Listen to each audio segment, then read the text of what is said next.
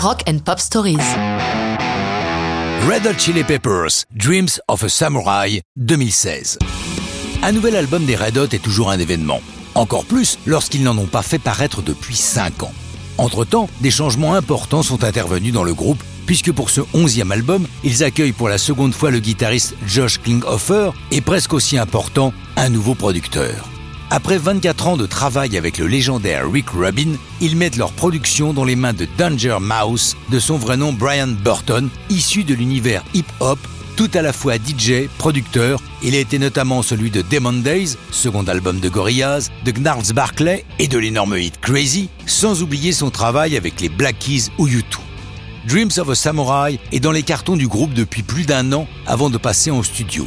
Anthony Cledis, le chanteur des Red Hot, a pas mal de difficultés à terminer son texte, comme il le raconte. La chanson avait été repérée par Brian, parmi toutes celles que nous avions en chantier, mais il l'a trouvée trop compliquée, bizarre, un peu canard boiteux. C'était une chanson qui ne ressemblait à rien, mais avec tout en elle pour être réussie.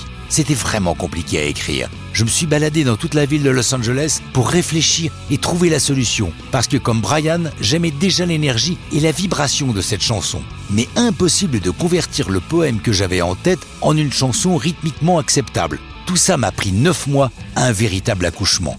Mais Brian m'a systématiquement remis au travail jusqu'à enfin obtenir un résultat satisfaisant. La clé a été trouvée par Brian. C'est d'ailleurs le job d'un producteur. Pour l'instant, les accords étaient joués à la guitare.